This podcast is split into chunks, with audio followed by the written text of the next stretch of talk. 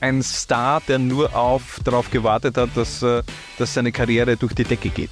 Die Meinungen über die Leistungen, die er dort gebracht hat, sind auseinandergegangen. Eine Combo, die sich mittlerweile wirklich vogelwild anhört, äh, war damals aber im Bereich äh, des Möglichen.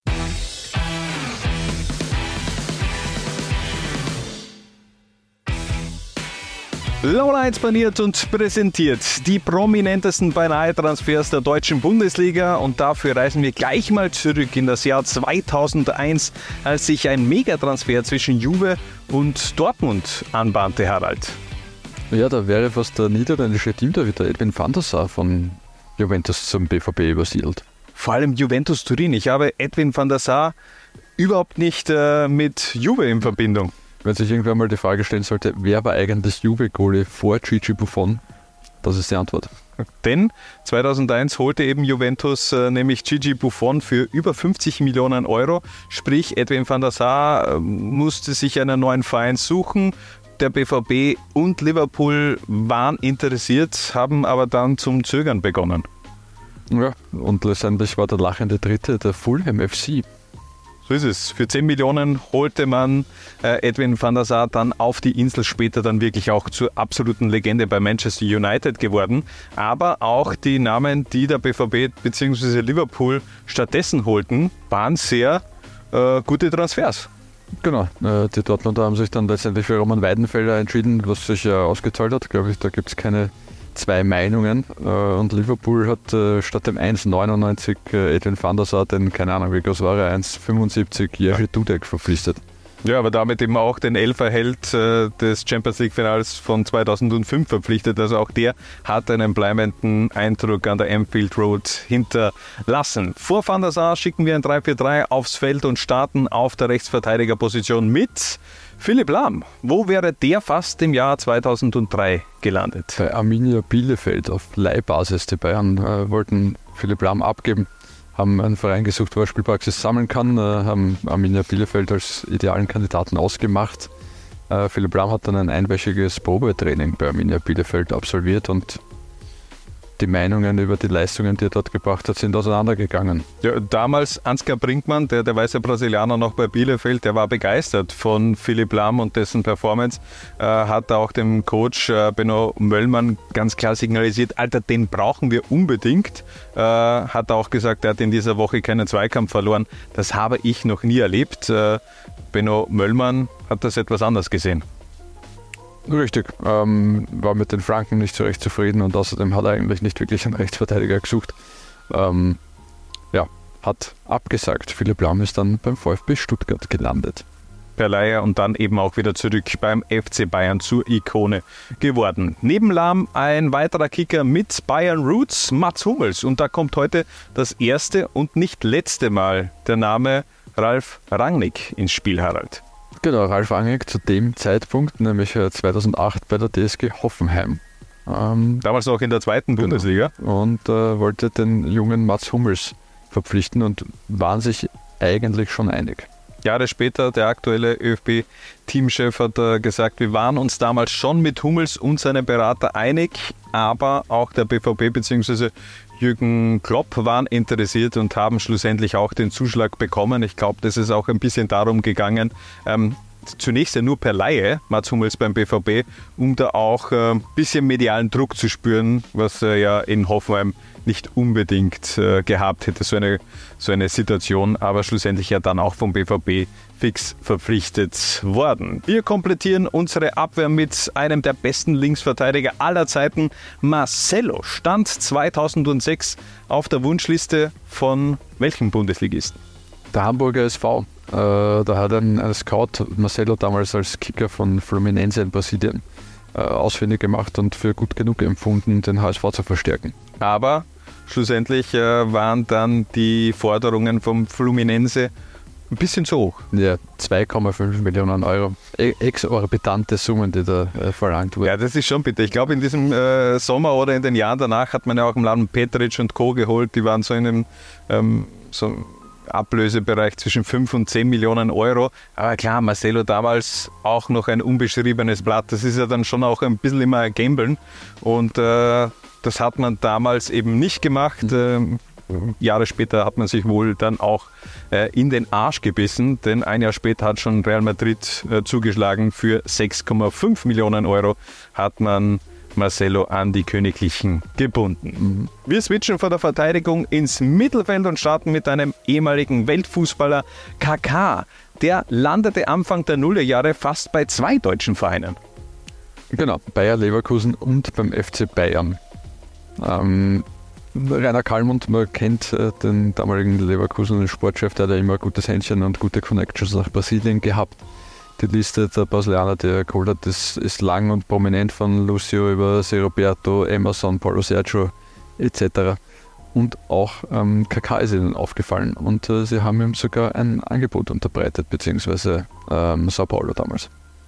Er hat sich so ein bisschen auch in die Notizbücher gespielt bei einem U21-Match der brasilianischen Nationalmannschaft äh, in Katar. Äh, da war eben auch bei die Bayern interessiert, die haben dann aber kein Angebot äh, folgen lassen, sondern eben nur Bayer Leverkusen.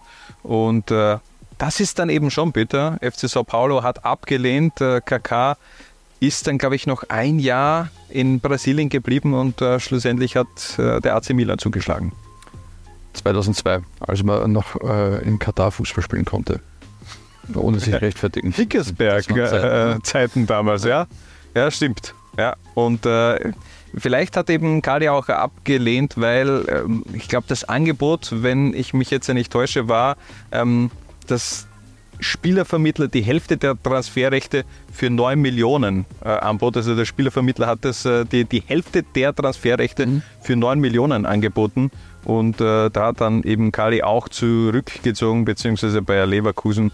Und so wanderte KK nie nach Deutschland. Neben KK ein weiterer großer Name mit Xabi, ein Kicker, der mit Barca eigentlich alles gewonnen hat, aber seine Geschichte hätte auch ganz anders verlaufen können.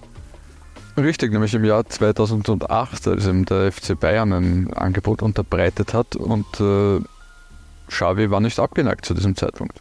Auch hier vielleicht ein Kontext wichtig. Barca damals so ein bisschen im Umbruch. Pep Guardiola hat übernommen und äh, der war dann auch der Hauptgrund, warum Xavi geblieben ist, denn der wollte eben auch rund um Xavi, um diese jungen Spieler, die er ja auch schon davor gekannt hat, eben eine neue Mannschaft aufbauen. Und ich glaube, das war ein guter Move, hat dann auch seinen Transfer zum FC Bayern verhindert, denn wie du schon gesagt hast, es gab schon Gespräche, Rummenigge wollte äh, Schabe unbedingt holen, aber Pep Guardiola und auch eine wirklich äh, überragende Europameisterschaft 2008 hat das Ganze dann auch verhindert. Xavi blieb in Barcelona und wurde auch zur Vereinslegende. Hast du die Spanier gesehen, 2008? Ja, ja, natürlich. War, war wirklich stark. Also ich bin auch äh, froh, dass die Spanier gewonnen haben. haben. Finale Fernando Torres, Philipp Lahm aussteigen lassen. Na, das war schon geil. Das war schon ein sehr, sehr stark. Was bleibt dir von der Euro 2008 am meisten in Erinnerung? Ja, das das erste Großturnier war, bei dem ich äh, gearbeitet habe. Ich habe die Spanier ja. in Salzburg, glaube ich, gesehen, gegen Griechenland, wenn mich nicht alles täuscht. Ja. Äh, war dann in Basler Zeit lang. Und ich habe alle Parallelspiele zur ÖFB-Gruppe äh, im, im, Stadion gesehen.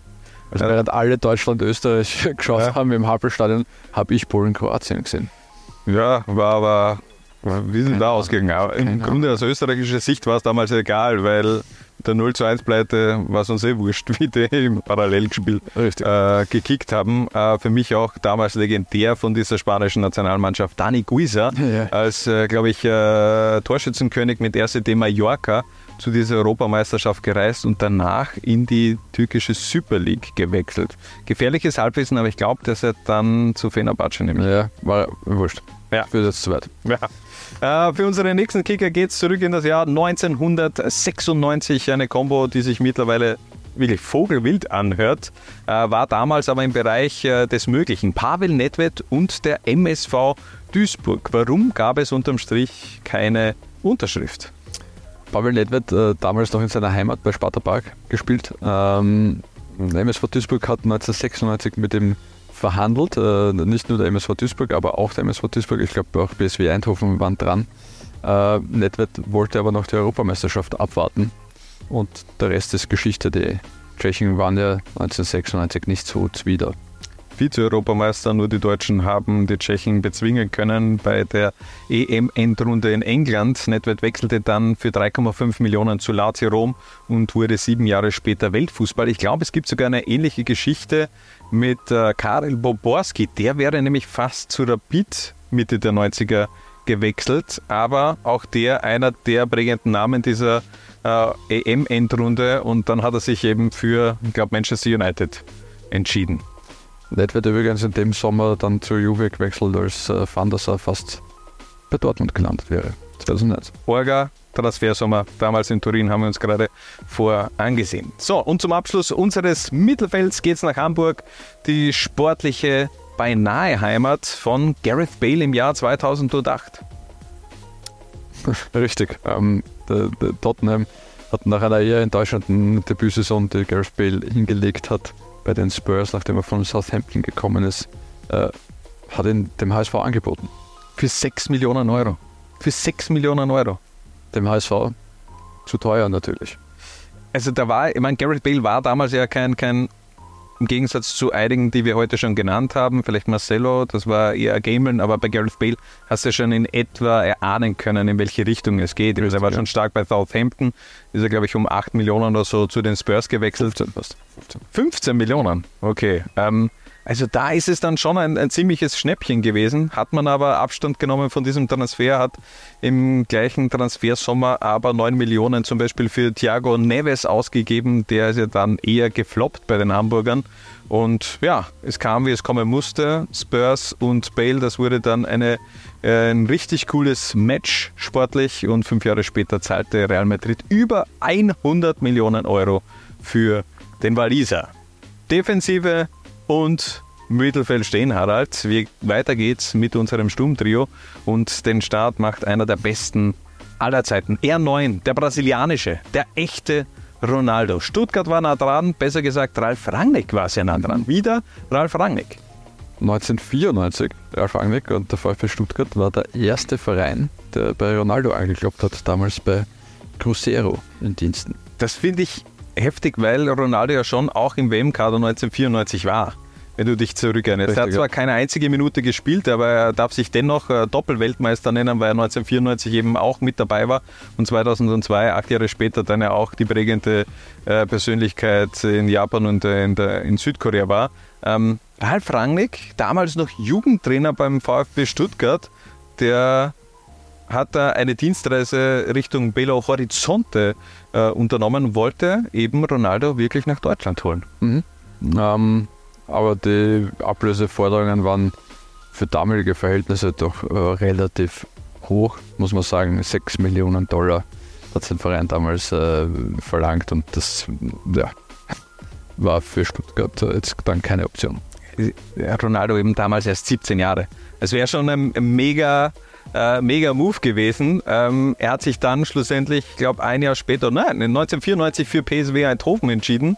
Die zahlten nämlich die Ablöse und äh, man bekam unfassbare 54 Tore in 57 Spielen in zwei Jahren plus 15 Millionen Ablöse 1996 äh, vom FC Barcelona. Also Ronaldo war da eigentlich zu jenem Zeitpunkt ein ein Star, der nur auf, darauf gewartet hat, dass, äh, dass seine Karriere durch die Decke geht. Dass er loslegen kann, ja. ja. Ähm, wobei, ich glaube, da war zu dem Zeitpunkt war die Niederlande schon das Richtige für ihn. Ja, absolut. Also haben wir viele, war nicht Romario auch? Romario auch, ja. ja. Also gerade viele Brasilianer haben ihren Start eigentlich in Europa auch in den Niederlanden gehabt. Ähm, und Stuttgart hat ja auch einen guten Plan B in der Tasche gehabt. Nur richtig, und einen wesentlich günstigeren, nämlich 2 Millionen Euro haben sie für einen gewissen Giovanni Elber ausgegeben. Und auch der hat sich mit 44 Toren in 97 Spielen und äh, ein Drittel des magischen Dreiecks des berühmten äh, hat sich dann auch auszahlt. Plus 6,5 Millionen Euro Ablöse hat man dann auch noch vom FC Bayern äh, kassiert. Für mich noch immer verwunderlich, dass äh, Giovanni Elber mal beim AC Milan gekickt hat, aber da eben auch keinen bleibenden Eindruck hinterlassen. Der Brasilianer da hat es dann in Deutschland schon weitaus besser funktioniert. Neben Ronaldo der nächste beinahe Transfer von Ralf Rangnick. Der bewies knapp 20 Jahre später nämlich wieder ein gutes Auge, wollte Kilian Mbappé nach Leipzig holen, aber es gab ein Problem. das Problem war Ralf Rangnick. Äh, war Ralf Rangnick, völlig absurd eigentlich. Ja. Ähm, genau, Mbappé damals bei, bei AS Monaco noch. Äh, Rangnick hat Mbappé und seinen Vater eigentlich davon überzeugen können, dass äh, Leipzig die richtige Station ist. Er musste dem Vater aber versprechen, dass er selbst, also Rangnick, äh, Trainer sein wird. Und das konnte er eben nicht machen. Leipzig damals im Umbruch. Alex Zorniger hat den Verein verlassen und äh, die Family Mbappé wollte eben unbedingt, dass vielleicht so ein bisschen Ralf Rangnick auch der sportliche Zielvater von Kilian Mbappé wird. Mhm. Äh, Wäre, glaube ich, auch eine richtig geile Combo geworden. Hätte gut funktioniert, aber unterm Strich hat er dann schon alles richtig gemacht, dass er in Monaco geblieben ist. Denn äh, ein Jahr später ging sein Stern so richtig auf bei den Monegassen. Ja, richtig. Also ich glaube, es, es passt schon, wie es für Mbappé gelaufen ist. Es ja. soll einem Schlimmeres passieren als die Karriere. Aber weniger gut aus Sicht von RB Leipzig. Das hätte nämlich, nämlich äh, schon gut viel Kohle generieren können in den Jahren danach. Und ich glaube, die Entwicklung, die hätte auch in, in Leipzig äh, wäre ähnlich verlaufen, gehe ich davon aus, von Kilian Mbappé. Und einen haben wir noch, nämlich Andrei Shevchenko und Werder Bremen, beziehungsweise Andrei Shevchenko und der erste FC Köln. Beide hätten nur eigentlich zuschlagen müssen, aber beide haben es unterm Strich verbockt. Und vor allem der erste FC Köln für Peanuts, wirklich Peanuts. Äh, 1995 ähm, hat äh, Dynamo Kiew 75.000 Euro verlangt für Andrei Shevchenko. Äh, Peter Neurer wollte es machen, aber der damalige Köln-Manager wollte keine Exoten. Ja, hat ihm geantwortet, nein, du mit deinen Exoten. 75.000 Euro, vor allem Ukrainer als Exoten darzustellen, ist echt geil. Aber, aber gut, ich meine, zu Zeiten, wo ja auch Oleg Blochin äh, in Stein, nein, das war in den 80ern. Oleg Bloch in den 70er, 80er Jahren, aber ja, schon sehr strange. Aber auch Werder Bremen äh, war knapp dran, Andrei Shevchenko zu verpflichten. Genau, äh, Werder-Manager Willy Lemke war 1997 äh, in der Ukraine, wollte eigentlich einen anderen, nämlich Juri Maximov. Den hat er auch geholt. Ja, den hat er auch, geholt. Ja. Und äh, Dynamo hat gleich gesagt, du, wir haben da noch einen zweiten. Äh, wie schauen wir aus? Zu dem Zeitpunkt zwei Jahre später schon ums Zehnfache, 750.000 Euro. Mhm. Ähm, nein, war nichts mehr in der Kasse vom Werder. Die 750.000 für Maximov, die waren einfach zu viel. Bitte natürlich aus Werder-Sicht nur ein paar Monate später hat dann Andrei Shevchenko auch auf internationaler Bühne seinen Durchbruch gefeiert, hat da fünf Tore in der Champions League erzielt, ein Hattrick gegen den FC Barcelona und Jahre später ja zum absoluten Torgarant äh, des AC Milan geworden. Andrei Shevchenko, seine Ehre hätte er auch in Deutschland beginnen können. Ähm, Chelsea war wenig gut, weniger guter äh, Verein für Shevchenko, wenn du dich noch zurück, äh, zurückerinnern kannst. Ja, Chelsea hat nicht so gekickt. Es war so Fernando Torre. Chelsea hat echt so viele Spieler eigentlich verbrannt. Lukaku, äh, Kevin De Bruyne, De Bruyne haben sie auch nicht wahrgenommen. Ja, machen wir extra mal eine. Machen wir mal eine. Äh, Passt. Chelsea ist äh, wurscht. Flop-Transfer 11. Pix. Ja, das, ja, ja, ja können, können wir auf jeden Fall machen. Das soll es aber von dieser elf gewesen sein. Wir haben fertig paniert. Wir sagen danke fürs Reinklicken und bis zum nächsten Mal, wenn es wieder heißt Laulines paniert.